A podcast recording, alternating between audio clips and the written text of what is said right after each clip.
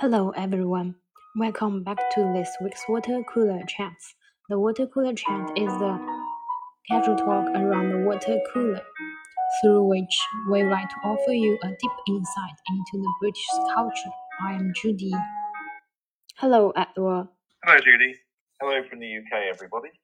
In our last episode, we mentioned Harry, Prince Harry was going to publish his new book, his memoir, and the book called Spare is not due until next week, but the Spanish version has been put on sale earlier, so part of his book has been released to the public. And today we are going to talk about what was included in the book. Firstly, we start from the name Spare. Yesterday, Edward and I, we, we talk about a joke. It's about how in China we can translate its book's name, spare. Someone said we can call it 闲的 or 备胎. So what is the real meaning of spare?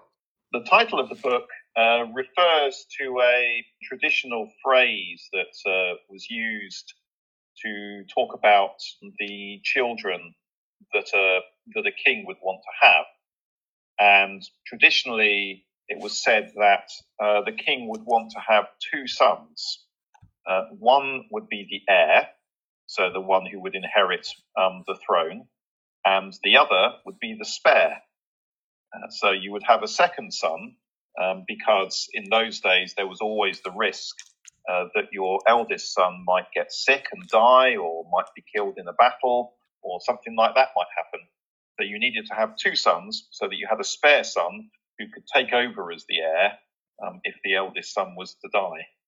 So here, the spare actually has a very close meaning as when we say uh, like a spare tile or something like that. Yes, that's right. Like a yes, a spare part, a spare tire. Um, so it means just in case. Uh, a second, a second item that you have just in case something happens to to the first item. Yeah.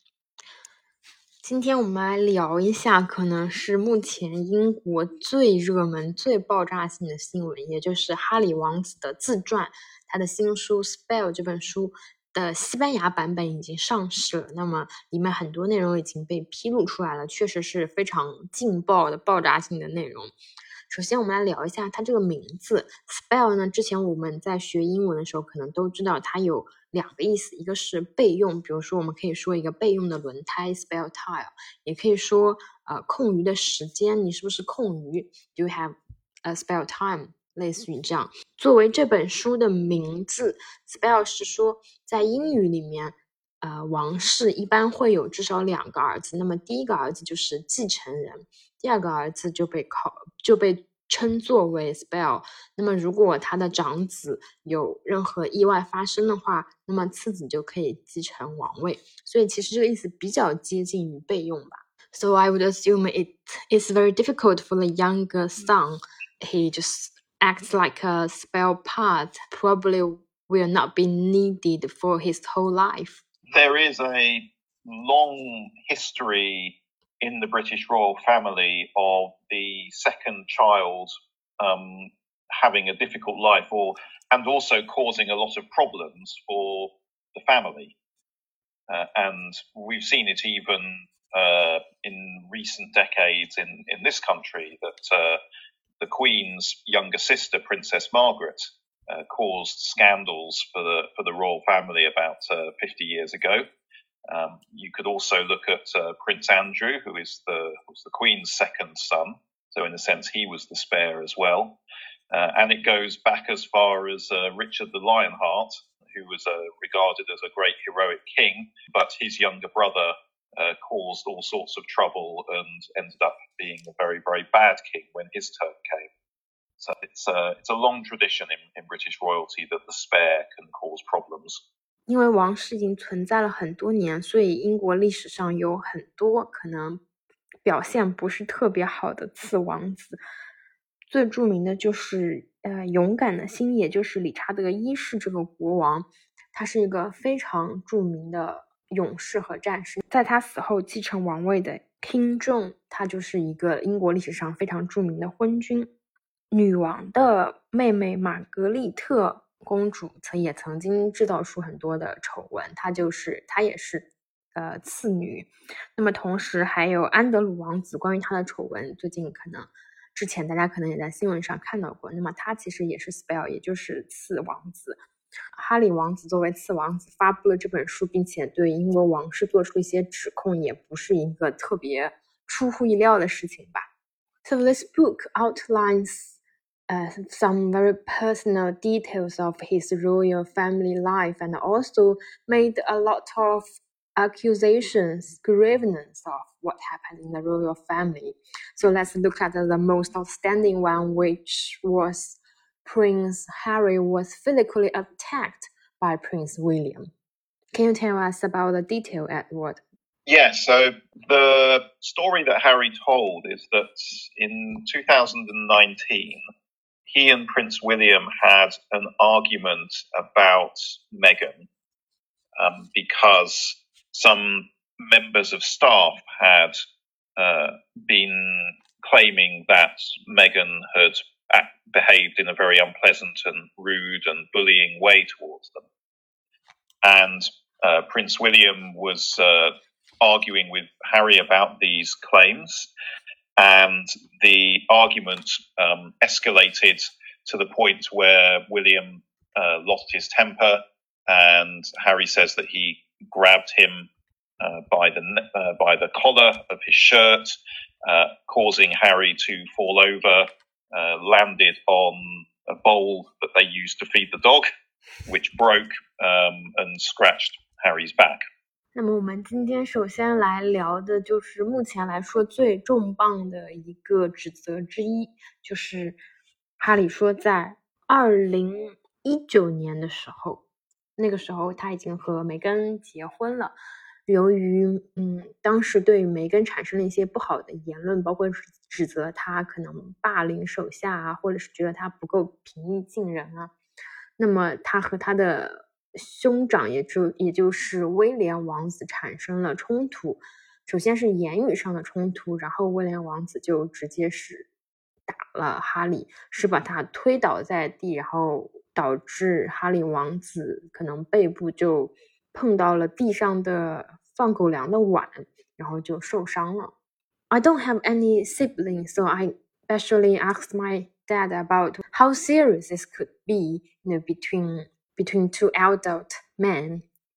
And my dad answered it will become very serious, especially after they grow up. I don't know how you personally feel about this physically attacked as a you know as a man. I think it, it's difficult to say, I suppose, because I um, uh, didn't have a, a brother. Um, so it's, but I I think that from comments that other people have made, uh, they have not seen it as being a, a, really damaging accusation as far as William is concerned. And the reason they say is that because it is two brothers. Um, so, from another comment that Harry made in the book, it sounds like um, they they were used to sort of having fights as they were growing up, which doesn't surprise me actually that I think brothers do do that. Um, and also because they are of very similar age. Um, they were both sort of healthy men. They'd both been in the military. It wasn't like a stronger person attacking a weaker person. Um, it was it was two people of very equal strength having an argument that um, got out of control. Uh, so so I think for that reason, it's seen as not reflecting really badly on William that uh, that this happened. Doesn't sound like a very bad damage to William to me. It's just you know some personal issues between two brothers. I don't think it will affect uh, Prince William's public image or how his performance as a prince. Yes, because the cause of the argument were these claims of members of staff that Meghan had been bullying them. And so it's also being seen as well, this was William sticking up for the people who claimed that they had been bullied, um, and Harry rejecting these claims. and refusing to believe them. So some people see it as almost reflecting well on William that he was so concerned and so angered by the um, claims that had been made of bullying. Mm, yeah. Um, and I think the because the bullying is obviously that's seen as that's somebody strong uh, attacking somebody who's weaker than them, uh, mm. whereas obviously um, with William and Harry, it's really two people um, on an equal level who are having a fight over something. Yeah. So, in addition to Prince William, he also mentioned the other royal family member, which was his mom, Prince Diana. He mentioned how his mother's death affected him neg- negatively, and uh, some very personal detail was revealed, like he could not cry after his mom died, and uh, he felt very guilty. Yes. Um, so he talked about the um, terrible, uh, what's known as I think post-traumatic stress disorder that he suffered mm. as a result of his of his mother's death, um, and the and how deeply that affected him um, uh, ever since she died. Uh, I think in one in one passage he referred to the fact that uh, for many, many years he couldn't really accept that his that his mother had died. He would tell himself that she disappeared and might come back, uh, and it wasn't until he actually drove a car. Uh, taking the route that her car had taken when it crashed and drove through the same tunnel where the crash had happened at the same speed that the car had been traveling in uh, when it crashed. And it was only at that point when he'd done that and retraced that whole route uh, that he could really believe and accept the fact that um, that she was gone. I I feel sorry for him to lose his mother at such a young age. I'm also very surprised to see that he would like to share this story with the whole world. It's you know very very deep inside. It should be a private thing. With many of the things that he has uh, talked about in this book, you do wonder why. Why does he want the whole public to know all of these details yeah. and, and all of these things? And I think also to remember that uh, that obviously Diana was William's mother as well. It was both of them who lost their mother, both of them who went through that, that same tragedy. Yeah. And and is it really fair on William and the other close people for Harry to be um, talking about all of these personal and private details, which all involve them as well? I think you make a very important point here. 另外一个反复出现在这本自传中的王室成员就是已故的戴安娜王妃。那么，一九九七年的时候，戴安娜王妃因为一场车祸在 呃巴黎去世了，当时哈里是十二岁。那么，从这本书的内容中可以看出，哈里对于王菲的去世是非常非常的悲痛，并且不接受的。他提到了一些细节，包括王菲去世之后，他不能够哭，所以他因此而感感觉到非常的内疚。那么也，他也提到了他长时间之内不能接受这个事实，直到他成年之后，以同样的速度驾驶车经过那个隧道，就等于是情境重现，那么他才能够真正接受这个事实。但同时，我们可能也要想到了，威廉王子也经经历了这一个非常悲痛的事情。威廉王子也是王妃的儿子之一，那么他把这些事情单方面的公布出来，是否对于威廉来说是一个公平的选项呢？So one more thing. Uh, people may be interested about the loss of Diana is Harry actually tried to contact Diana through a special medium. That's right, and this happened, I think, uh, only in very recent years. Uh, that uh, he relates in the book that went to see a woman who had special powers um, and this woman claimed that uh, Diana was there with them and that she had a message for Harry to say that uh, that the life that he is living now is the life that she wanted him to live. Yeah, I think this story is actually a support for his choice to leave the royal family. Yes, clearly um, he has heard the message that, that he would want to hear. Uh, and uh, naturally, if somebody was claiming to um, be speaking a message from Diana and actually it wasn't true uh, and that she's just a fake, then of course she is going to tell Harry that that his mother uh, is pleased with the life that he's living. Of course, she's going to give him that message, and of course, that's the message that he would believe uh, if somebody did give it to him. 嗯，那么还提到了一个细节，就是呃，哈里王子曾经通过灵媒来联系和接触戴安娜王妃。那么他找到了一个据说是有特殊能力的一位呃女人。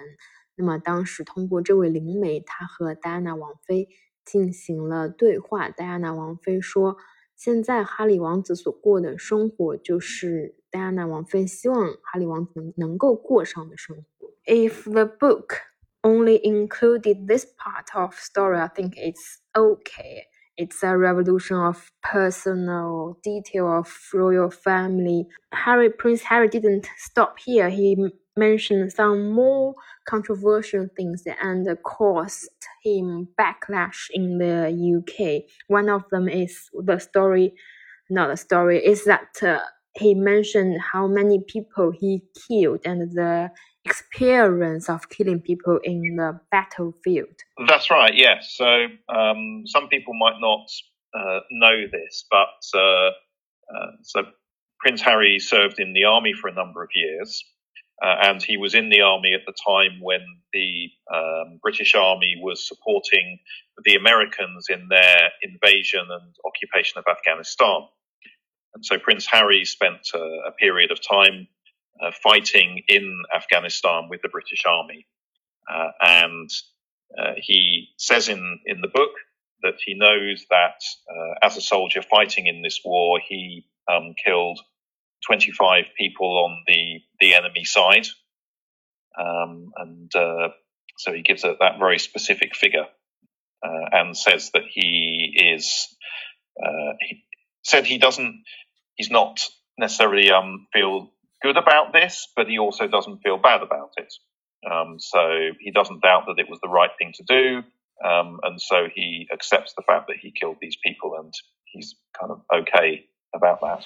And he also mentioned he has been trained when, as a soldier to kill people like uh, chess pieces.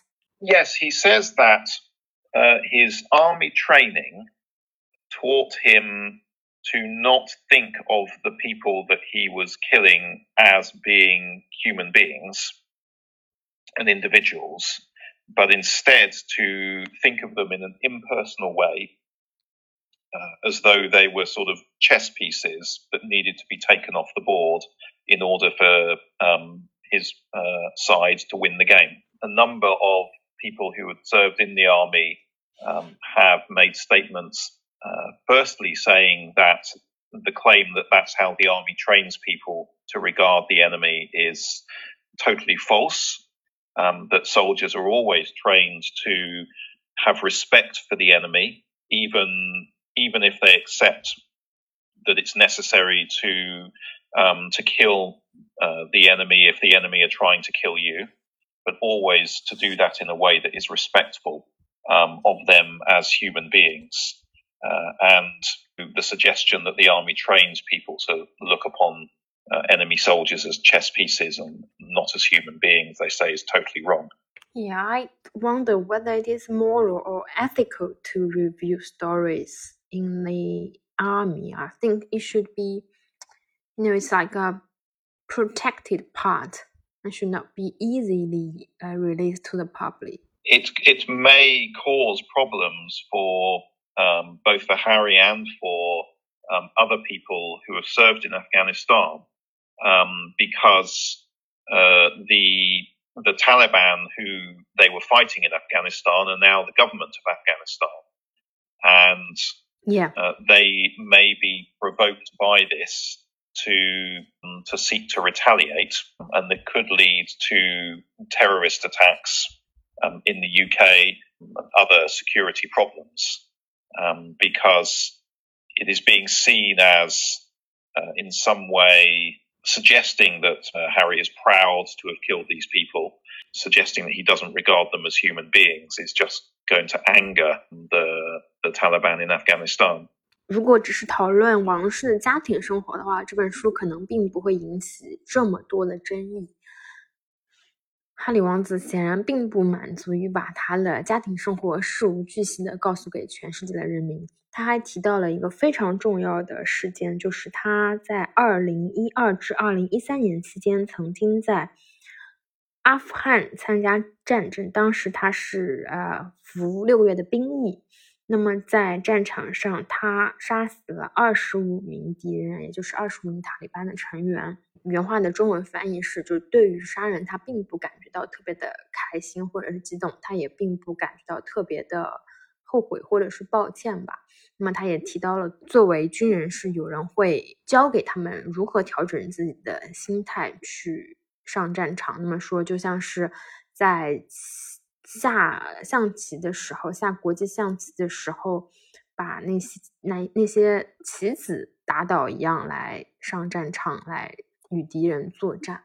那么这个部分就引起了非常非常强烈的反响，很多在军队中的人就声明说，这个事情不是所不是像哈里王子所说的那样，他们在战场上战斗的时候是非常尊重敌人的，哪怕他们要。夺走敌人的生命，他们也会用一个非常尊敬生命的方式去做，并不是像哈里王子说的这样把人当成一个棋子，当成一个物体。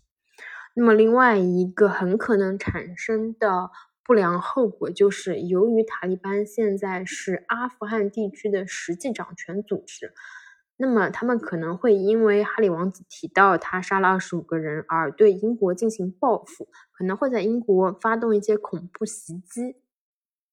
那么这个后果显然是非常严重，也是英国政府跟人民并不想看到的。So we have been talk about what has been included in his book. Actually, there are some more not be included, uh, not included in his accusation. Like he didn't say anything bad about his father, King Charles. He, he mentioned a number of things in the book which showed uh, the king uh, as having been a, a, a loving and caring father, which seems to contradict uh, statements he's made elsewhere, uh, where he is accused of um, the king of, of, not being caring and being distant and not being sufficiently loving towards him.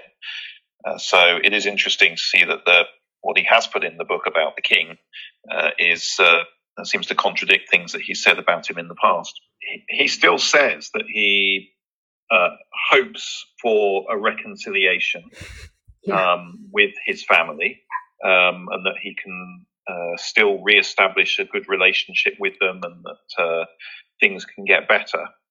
Um, but given the things that he has said about family members in this book and elsewhere, uh, it does seem strange for somebody to um, to make such tough attacks on family members and to uh, reveal so many things about their private lives as well uh, in this book, and at the same time say that he hopes to be reconciled with them. Again, that seems to be two completely contradictory actions. Yeah, it's a very hard situation for the whole royal family, especially for William. He must consider this book and what Harry has done as a massive betrayal of trust. 关于他的父亲，也就是国王查尔斯哈哈里王子，在这本书当中并没有做出一些特别的指控或者是批评。相反的，他说查尔斯国王是一个非常照顾人的，是一个表现非常好的父亲。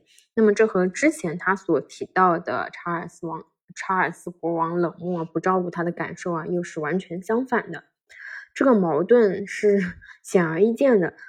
就像他在书里面说，他希望和王室和解，但是他所做的一切好像并不是朝着和解这个方向努力。So actually, there were some more parts included in the book. For example, Harry mentioned he had uh, Drax when he was 17 and uh, about he has a smaller bedroom than his brother uh, Prince William. And if our audience are interested in this part, you can Google on it. So, what is the perspective from Buckingham Palace and Kensington Palace? What did the royal family say about this book? They have said nothing so far, and they probably won't say anything. The late Queen had a, a sort of famous motto, uh, which was never complain, never explain, which meant that uh, when people uh, criticised the royal family or printed stories about them, that the royal family would say nothing uh, about that and they would do nothing. And that was the best way to make these stories just disappear. And it looks like they will probably take the same approach with Harry's book, that they will just say nothing about it. Because actually, anything that they said about it would only make the situation worse. 那么这本书里面其实还有很多其他的内容。这本书真的非常的长，内容非常的丰富，包括呃，包括哈里王子抱怨他的卧室没有威廉王子的大，还有一些关于呃王后卡米拉的一些故事。那么我们在这里就不继续往下讲了。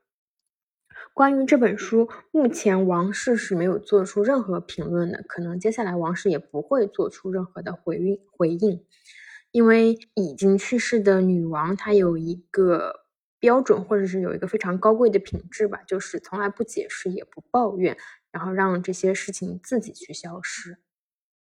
So, what are the comment from the medium outside the UK? Well, the media outside the UK have obviously um, printed a lot of uh, stuff, particularly about the fight between Harry and William. Uh, so, a lot of news stories have been reporting that. But what's interesting is that uh, even uh, in countries like the USA, which have been very supportive of Harry and Meghan, uh, that now some of the people writing in the media are saying, really, we've heard enough now. Um, basically saying, can you please stop talking about this? Uh, so I think even there, they are now, they've grown tired of um, Harry and Meghan just uh, really printing the same stories over and over. We have the the interview with Oprah Winfrey. Um, we've had the series on Netflix. We've had the book. All of these things are essentially just telling and retelling the same story. And I think even people who supported Harry and Meghan in the past have got a little bit tired of hearing it now. The bad news is that uh, they signed a multi book deal with the publishers, which mean they've got to produce more books. And uh, really, uh, they don't actually have anything to say other than going yeah. over that same story again and again, because of course they haven't done anything since uh, leaving the royal family. So they haven't got anything new to talk about. Uh, so yes, I do wonder how how much for how much longer are people going to be willing to pay money to just listen to the same story again and again? Yeah. 那么英国以外的媒体对于这本书现在也是在热烈报道当中，尤其是哈利与他的哥哥发生了肢体冲突，那么这个事情也是报道的一个非常热门的部分。 但是，即使是在美国，也就是哈里跟梅根的支持者。居居多的地方，大家也开始对于这些故事感到有一些厌烦和呃没有耐心了。但是很不幸的是，因为哈利和梅根与书商他们签的是一系列书的合同，也就是说，接下来梅根可能也会出版一版一本自传来讲述差不多类似的故事。Now you have heard the most of the book. Do you want to read it or do you want to buy it? Let us know. in the comment. Thank you. We will talk to you next week. Bye bye.